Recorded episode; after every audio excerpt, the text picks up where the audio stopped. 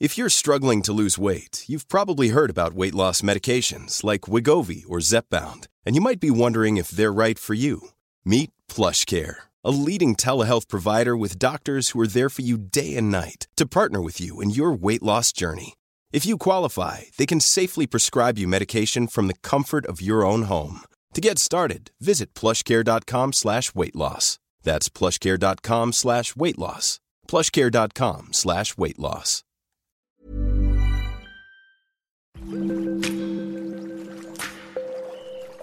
Aderezo presenta Comer limpio. Los 12 alimentos que debes adquirir orgánicos. Bienvenidos, bienvenidas a otro podcast de Comer Limpio con Ana Riga. Yo no quisiera tardarme mucho en la introducción, Ana, porque tenemos un tema que a mí me parece verdaderamente apasionante y sobre todo revelador. Quedamos de tomar, Ana, el tema de algo que, como muchas de las cosas de las que hablo yo aquí, conocí contigo, que es esta lista de los productos que sí o sí debería comprar uno orgánicos, básicamente porque en la forma de producirlos tradicional cargan muchos pesticidas y otros tóxicos para la salud. Una cosa que emulando la película gringa de guerra eh, tradicional le llaman The Dirty Dozen, la docena sucia, digamos, ¿no? Ana, ¿cómo estás? Bienvenida. Gracias, Marta. Gracias por invitarme de nuevo a grabar este episodio y como dices, ¿no? O sea, como muy al grano, creo que basándonos en estas listas que nos dan como mucha información y creo que además de la información nos dan mucha claridad y mucha luz verde en entender cómo priorizar al momento en el que nosotros estamos adoptando una dieta o un estilo de vida más saludable, de pronto cómo poderlo pues implementar en nuestro día a día, ¿no? Es decir, cómo elijo cuando voy al súper las frutas y las verduras, cuando voy al mercado, que si de pronto unas están más caras que otras, por qué están más caras. Entonces creo que estas listas son una luz verde, para que nos ayude justo para poder organizarnos mucho más. Y como lo que siempre platicamos por acá, creo que sí es bien importante que estemos informados en el por qué pero más allá de eso, también el que sean sostenibles. Y por supuesto que el hecho de que sean sostenibles es de nuevo también trata de que sean amigables a nuestro bolsillo y es a raíz de esto que nacen pues las listas de The Dirty Dozen y también los 15 más limpios que pues si quieres ya más adelante explicamos de qué se trata Marta y también porque la diferencia de costos y todo eso, que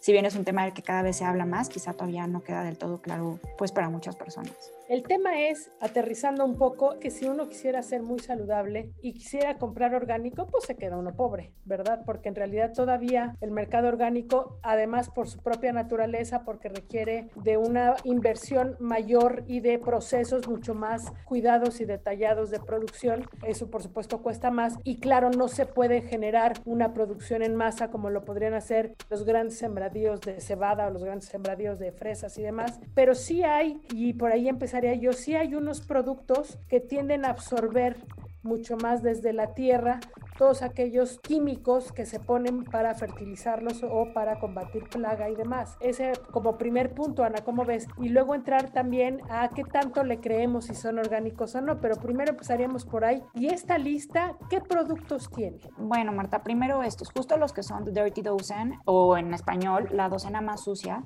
justo nos habla de lo que tú acabas de mencionar, los productos que están más llenos de pesticidas sintéticos que nuestro cuerpo suele reconocer como toxinas, sin olvidar que nuestro cuerpo funciona como un, como si fuera un lector de códigos, donde realmente nosotros tenemos como biocodificado todos estos alimentos que nos brinda la naturaleza, todo lo que viene de la tierra, todo lo que nuestro cuerpo debería de comer más para poder de ahí obtener como toda la información nutricional que necesita. Y cuando nosotros agregamos todos estos químicos sintéticos, pues nuestro cuerpo digamos que pues no los reconoce, se desintoniza y pues a raíz de eso vienen muchos desbalances a nivel intestinal, sin olvidar que el intestino pues está a su vez conectada con los demás sistemas como el sistema inmunológico, el sistema nervioso, el sistema endocrino, que es el sistema de las hormonas. Y de ahí, si nosotros no apuntamos y no resolvemos de raíz, pues de nuevo pueden derivar como muchas patologías. No necesariamente gastrointestinales, como acabo de mencionar, pero sino que se vean reflejados como pues a nivel del equilibrio o salud en los demás sistemas de mi cuerpo. ¿Incluso cancerígenos? Incluso cancerígenos, Marta. De hecho, qué bueno que lo mencionas ahorita.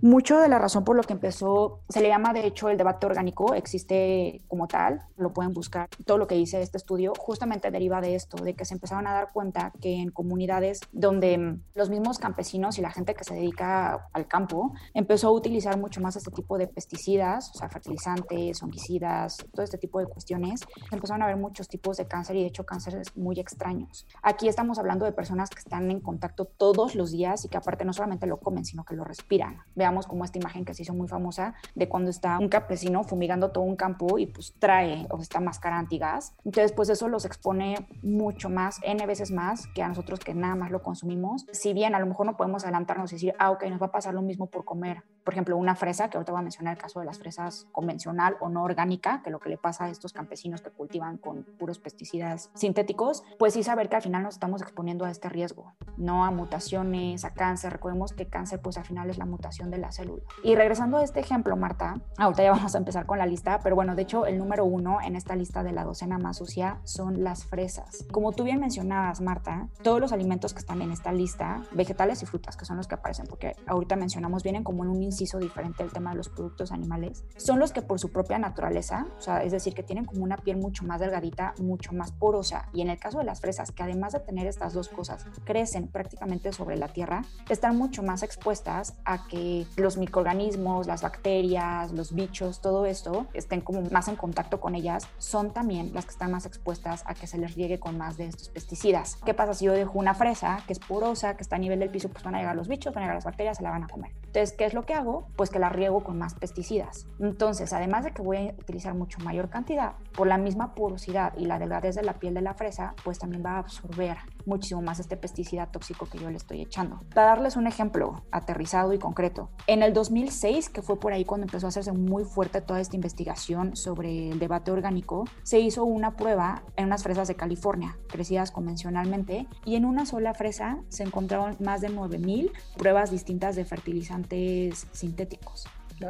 Exacto, donde cinco de ellas son altamente cancerígenos. Yo no podría darles ahorita el dato realmente de qué cantidad había, pero cinco de todos estos 9000 pruebas que se encontraron, cinco son cancerígenas. Con esto abro, empezar a hablar de la lista, que las fresas siempre van a estar ahí. Para que sepan, esta lista siempre se actualiza en la página de la USDA, se actualiza anualmente. Las fresas a lo mejor cambian a veces del lugar número uno al lugar número dos, son las que siempre sí o sí van a aparecer en esta lista. Además de las fresas, están las manzanas, el apio, los pimientos morrones, los duraznos, las nectarinas, las uvas, la espinaca, la lechuga, los pepinos, las blueberries o las arándanos o moras, como le llamamos, y las papas. Entonces, nuevamente, Marta, si nos fijamos que tienen en común todos estos, es que todos son muy porosos o no tienen cáscara, o digamos su cáscara guion piel es muy, muy delgadita. Entonces, tienen mucha capacidad de absorción de todos estos pesticidas sintéticos. De hojas verdes, yo ahorita las únicas que mencioné en la lista son la espinaca y la lechuga, pero en realidad yo les diría que pusieran atención a todas las demás, incluyendo las que nosotros llamamos hierbas aquí en México, que tienen una presencia muy fuerte en nuestra cultura gastronómica, como el perejil, el cilantro, la albahaca, los berros, ¿no? Todos estos que al final son hojas y que también están muy expuestos. ¡Qué barbaridad! no sé si te acuerdas, pero tú me platicaste una anécdota de un productor de Morelos que él producía justamente eh, de manera tradicional, digamos, para abarcar todo lo que implica usar estos pesticidas y demás, comida que él vendía, pero él no consumía y que se iba a la hortaliza orgánica de junto y compraba ahí. Cuando le preguntaban por qué no consume usted lo que produce, él decía, no, pues yo no me quiero morir. ¿Cómo iba esa anécdota? Fíjate cómo me marcó. La sigo contando, ¿eh? A la fecha. A todo mundo que esté dispuesto a escuchar, yo se la cuento. Sí, fuimos con unos productores en ese momento yo estaba colaborando con una red de tianguis orgánicos, que a la fecha me encanta, sabes que soy fan del tianguis orgánico Bosque de Agua, por muchas razones, pero bueno, una de ellas es porque también ofrecen precios muy justos y pues está certificado que todo lo que ellos venden ahí es orgánico, tienen productos animales y productos vegetales. En ese entonces estaba yo colaborando con ellos y justo se tenía que ir a, pues como decir, como, pues, sí, a certificar, a avalar que unos productores de aguacate efectivamente estuvieran ya siguiendo procesos orgánicos para que ellos pudieran tener el permiso de vender sus aguacates en esta red de tianguis orgánicos. Entonces, esta vez que nosotros nosotros fuimos era realmente como una excursión un poco grande, éramos como unas ocho personas, entre las que estaban incluidos pues ingenieros forestales, que ellos son los que hacen todas las medidas de pues, obviamente cómo está el cultivo, en este caso aguacates, investigan la tierra, ¿no? Para ver que en la tierra no haya residuos de estos químicos tóxicos, incluso miden el aire, no sé, como cosas ya muy sofisticadas que están muy fuera de mi alcance. Estábamos en el campo y recuerdo muy bien que llegó un campesino que él no era de los que se quería certificar, era el vecino de al lado, que también cultivaba aguacate, ¿no? Es una tierra donde se da bastante bien el aguacate, los aguacates deliciosos, por cierto. Entonces llega este vecino nos dice, hey, ¿qué hacen? ¿Qué hacen aquí? No, la verdad es que llegó como de que trae chisme y vamos a ver qué pasa. Le contamos lo que estábamos haciendo y él dice, no, no, no, no, yo no le entro a eso. No me acuerdo cuáles fueron sus razones. Él mencionó algo de que de repente era como muy difícil venderlo en México en ese entonces y de que él prefería realmente como tener aguacates que fueran muy grandes, porque también es importante mencionar que cuando hablamos de cosecha convencional, o sea, no orgánica, también se utilizan hormonas, incluso en los vegetales. Entonces, la hormona, de hecho, se utiliza mucho en cultivos de aguacate para que sean estos aguacates enormes, que son los que normalmente vemos como anunciados en el Super Bowl, ¿no? De Estados Unidos, que ellos consumen mucho guacamole allá. Entonces, él decía esto, que una de las ventajas de tener él un cultivo convencional de aguacate era que él lo podía vender mucho más fácil y aparte exportarlo a Estados Unidos y venderlo a muy buen precio.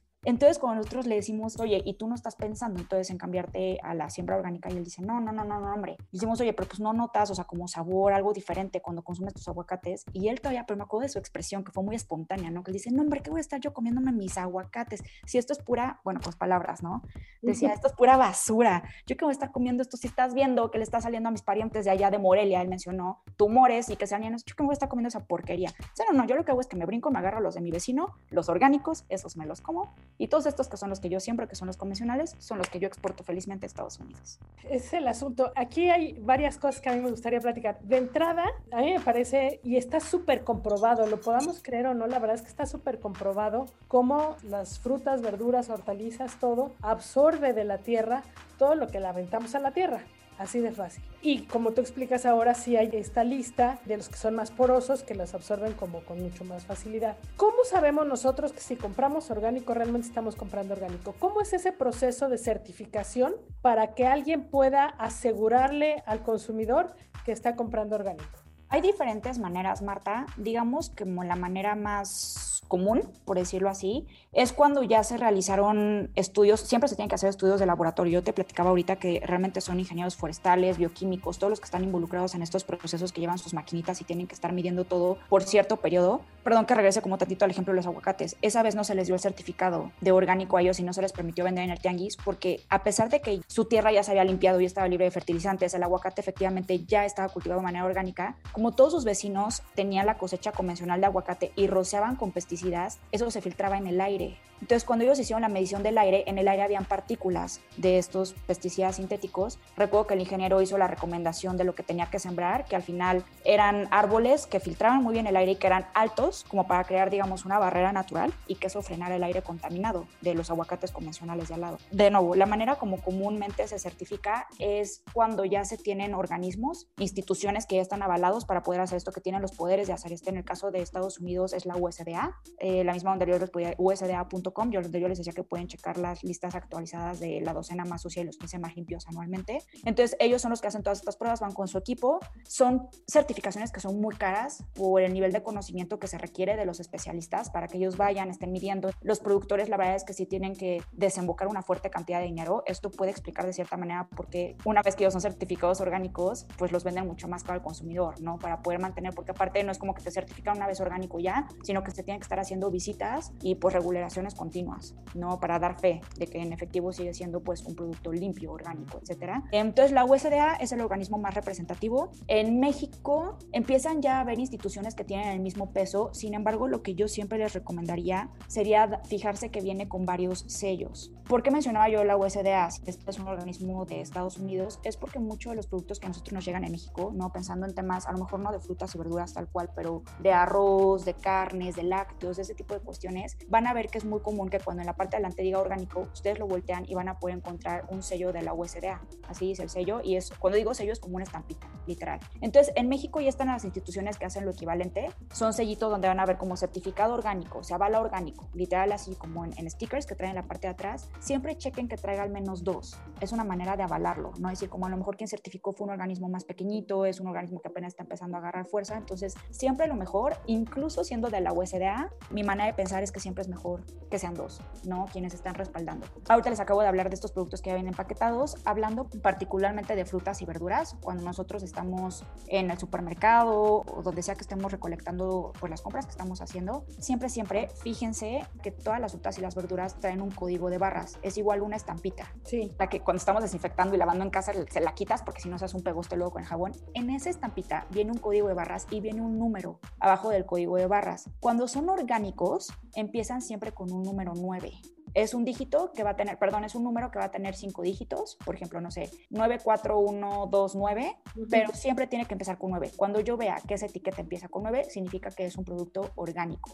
A diferencia, por ejemplo, de los que son convencionales, que siempre empiezan con 4 y nada más tienen 4 dígitos. El orgánico tiene 5 dígitos y empieza con 9, el convencional tiene solo 4 dígitos, 3 o 4 y empieza con 4. Eso explica, porque además ya los grandes supermercados tienen su área en frutas y verduras, tienen un pasillo orgánico, pero en frutas y verduras tienen como su área de productos orgánicos. Entonces vale la pena checar eso. Entonces, para darnos certeza de que cuando verdaderamente nos están ofreciendo orgánicos, sí lo son. Y la otra es, efectivamente, ya nada más por el proceso que has platicado, se justifica que sean más caros. Ahí hay dos cosas. Una, hay que estar claros que cuando uno compra orgánico, no compra las fresotas grandotas que se mandan a Estados Unidos desde Irapuato, que como tú dices, están manipuladas para ser así de grandes, porque además las fresas grandotas tienen menos sabor que las chiquitas. No es la fruta bella, no es la verdura preciosa que se ve en el mercado, porque pues así está planeada. Es la fruta y verdura y legumbres y todo como las da la tierra. Muy importante lo que tú estás mencionando ahorita, Marta, que cuando algo es crecido convencionalmente,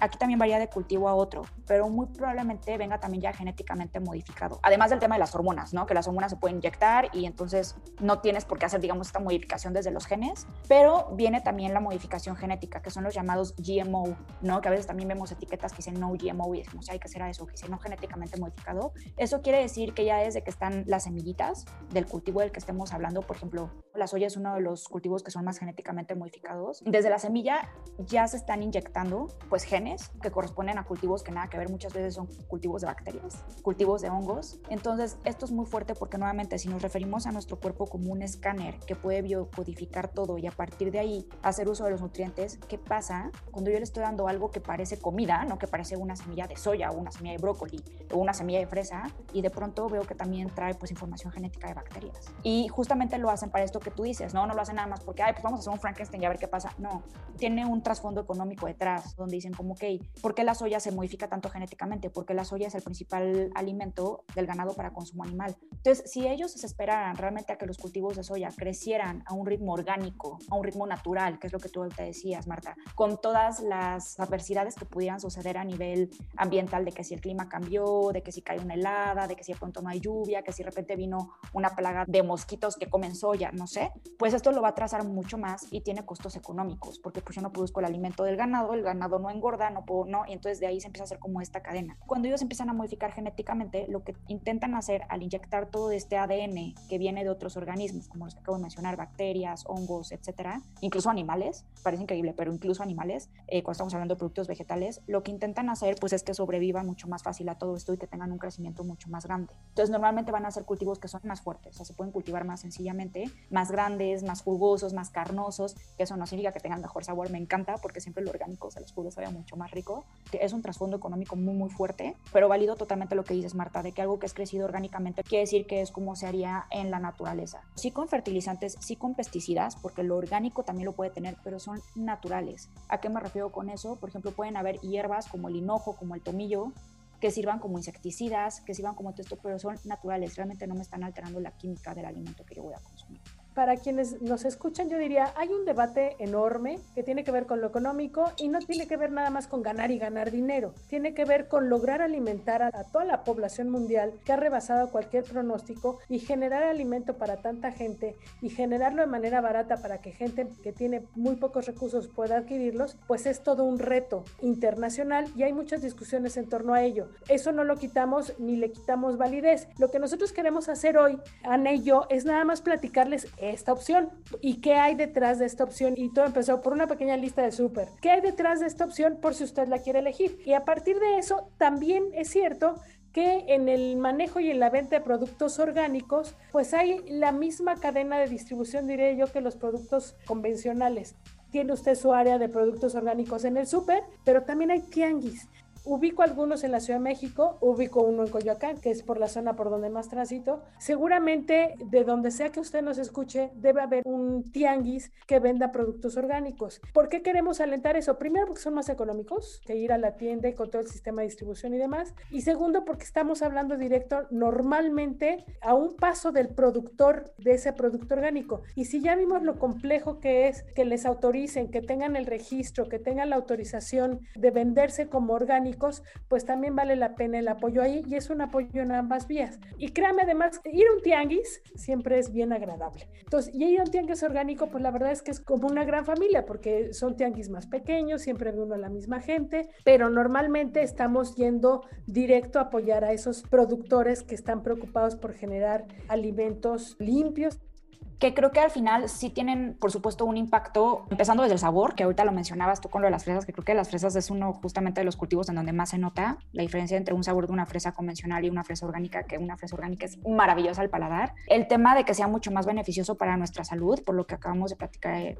cómo funciona nuestro cuerpo, de cómo escanea los alimentos, y también por un tema de que ayudamos, entiendo perfecto y estoy contigo con esta parte de que la población ha crecido desmesuradamente y tenemos que encontrar maneras métodos y tener una estructura de cómo poder hacer llegar alimento accesible a todos, pero creo que nunca está de más darle también un respiro a la tierra en medida de lo posible. Que si bien es cierto que también pues hemos ocupado el lugar de tantas selvas, de tantos bosques, de tantos ojos de agua para volverlos pues campos de cultivo. Creo que está bien también darle como una ayudadita extra a la misma madre naturaleza, decir, como, ok, te doy un respiro, ¿no? A lo mejor de tanto fertilizante, de tanto pesticida sintético y te permito regenerar otra vez tus minerales, otra vez tu tierra fértil. Yo siempre lo veo como un ganar-ganar, ¿no? Lo que le hace bien a la naturaleza nos hace bien a nosotros y al revés, lo que nos va a hacer bien a nosotros le va a hacer bien a la naturaleza. Un último punto antes de irnos. Yo me acuerdo que en esa lista que me platicaste ya hace varios años, me agregaste dos cosas más que sí o sí tienen que ser orgánicas, el pollo y el huevo. ¿Por qué? En temas de productos animales, Marta, siempre, siempre lo mejor va a ser que sean orgánicos. A diferencia que lo que veamos ahorita con los vegetales, de que hay que darle prioridad a los que tienen la, la cáscara más delgadita y son más porosos, porque con los animales sucede mucho que, por lo mismo que acabamos de platicar, se les inyectan muchas hormonas de crecimiento, se les suministran también antibióticos. Esto, de nuevo, se hace porque si yo estoy pensando en un criadero y un animal se enferma, que me contagia al de al lado y al de al lado y al de al lado, pues es caótico. Se hace, digamos, que hay como una mini pandemia y pues al final se echa todo a perder. Entonces los antibióticos son muy utilizados. Un antibiótico, Marta, como su nombre lo dice, es una antibacteria. Recordemos que bacterias existen bacterias buenas y bacterias malas. Digamos que las bacterias malas son de las que todo el mundo nos queremos deshacer, que para esto se les suministran antibióticos a los animales y pues también a los seres humanos.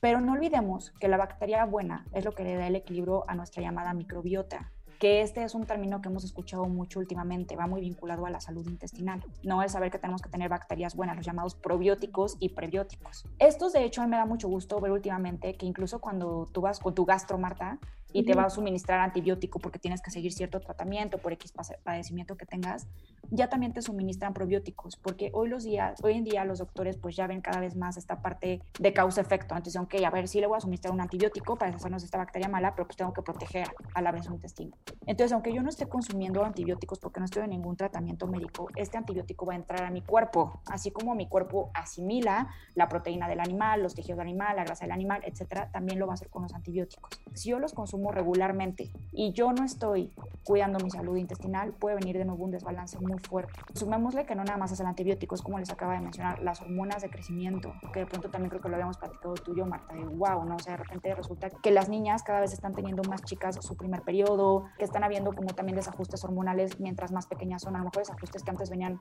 después del primer parto, hoy lo tienen las niñas a los 13, 15 años. Y no nada más las niñas, ¿no? Con hombres también sucede igual, vemos cada vez más problemas en la tiroides. Mucho de esto tiene su origen en de dónde estamos sacando nuestros productos, más bien qué tipo de productos alimenticios estamos consumiendo. Eh, en tu caso particular, Marta, recuerdo que era más el pollo y, el huevo, porque era como el alimento de origen animal que tú consumías con mayor frecuencia. Tú casi no consumes carne, no sé si todavía, pero bueno, entonces casi no consumías carne roja. Pero en realidad para todos los alimentos de origen animal que ustedes consuman con mucha frecuencia, o sea, más mucha frecuencia me refiero más de dos, tres veces por semana, siempre fíjense que sean de origen orgánico. Yo dejaría un apunte más Ana, tú me corriges si voy mal, pero nunca es tarde. Es decir, si uno dice, ay, no, pero yo ya tengo más de 50 años, ya tengo todo el veneno que debería tener, ya como le hago, la verdad es que el cuerpo permanentemente se va limpiando. Entonces, hacer estos cambios de alimentación en la medida de lo posible tienen todo el sentido del mundo, sobre todo si ya tienen más de 50 como yo. Pero también para los hijos, en fin, ir haciendo este cambio en casa. En materia de economía, que yo lo insisto mucho porque siempre, siempre me ha parecido que es muy fácil decir, no, cambien a orgánicos y cambien a todo esto, que en realidad sube mucho el costo de los alimentos es cosa de ir buscando y de ir buscando con qué marca nos vamos o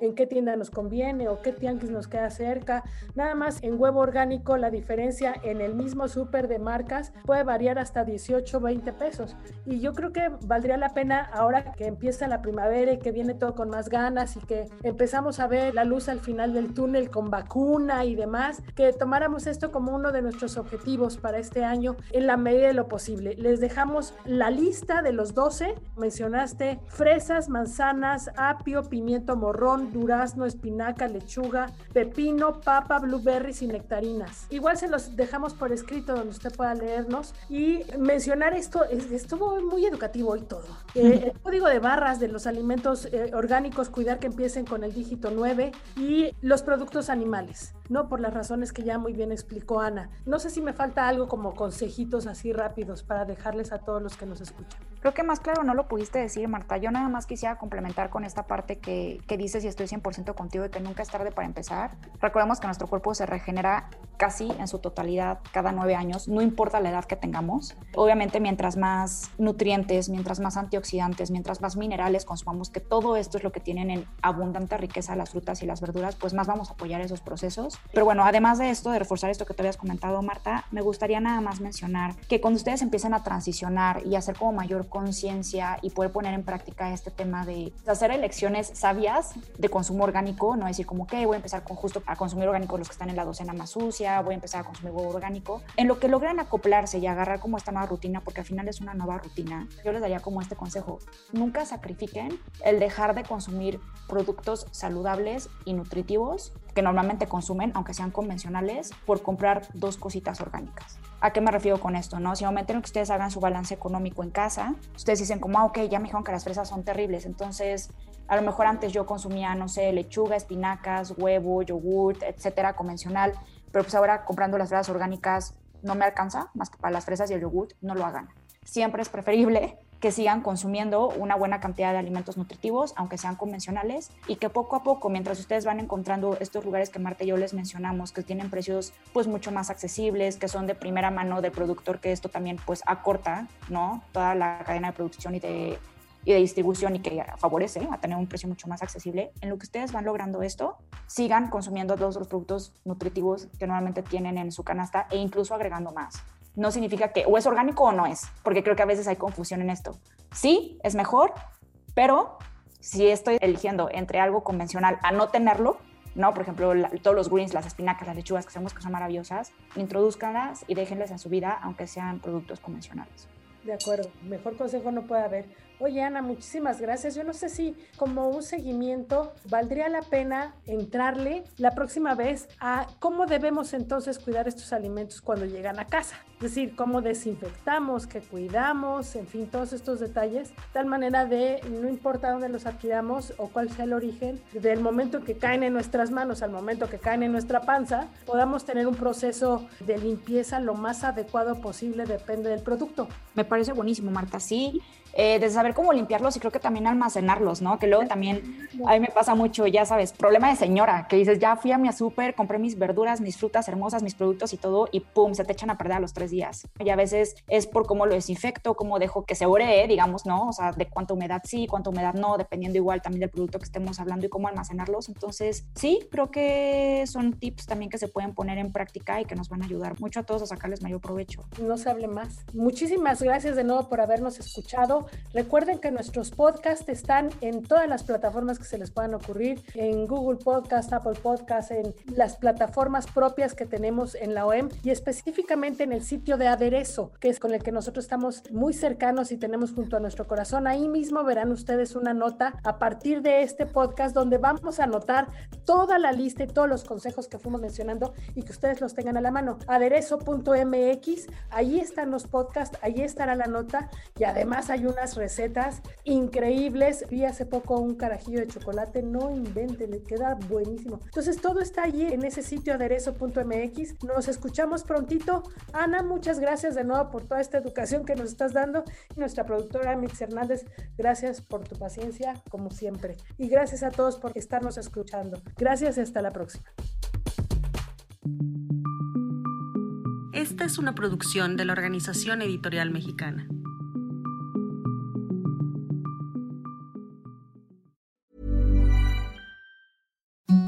The softest sheets you've ever felt. Now imagine them getting even softer over time. That's what you'll feel with Bowl and Branch's organic cotton sheets. In a recent customer survey, 96% replied that Bowl and Branch sheets get softer with every wash. Start getting your best night's sleep in these sheets that get softer and softer for years to come. Try their sheets with a 30-night guarantee. Plus, get 15% off your first order at bowlandbranch.com. Code BUTTERY. Exclusions apply. See site for details.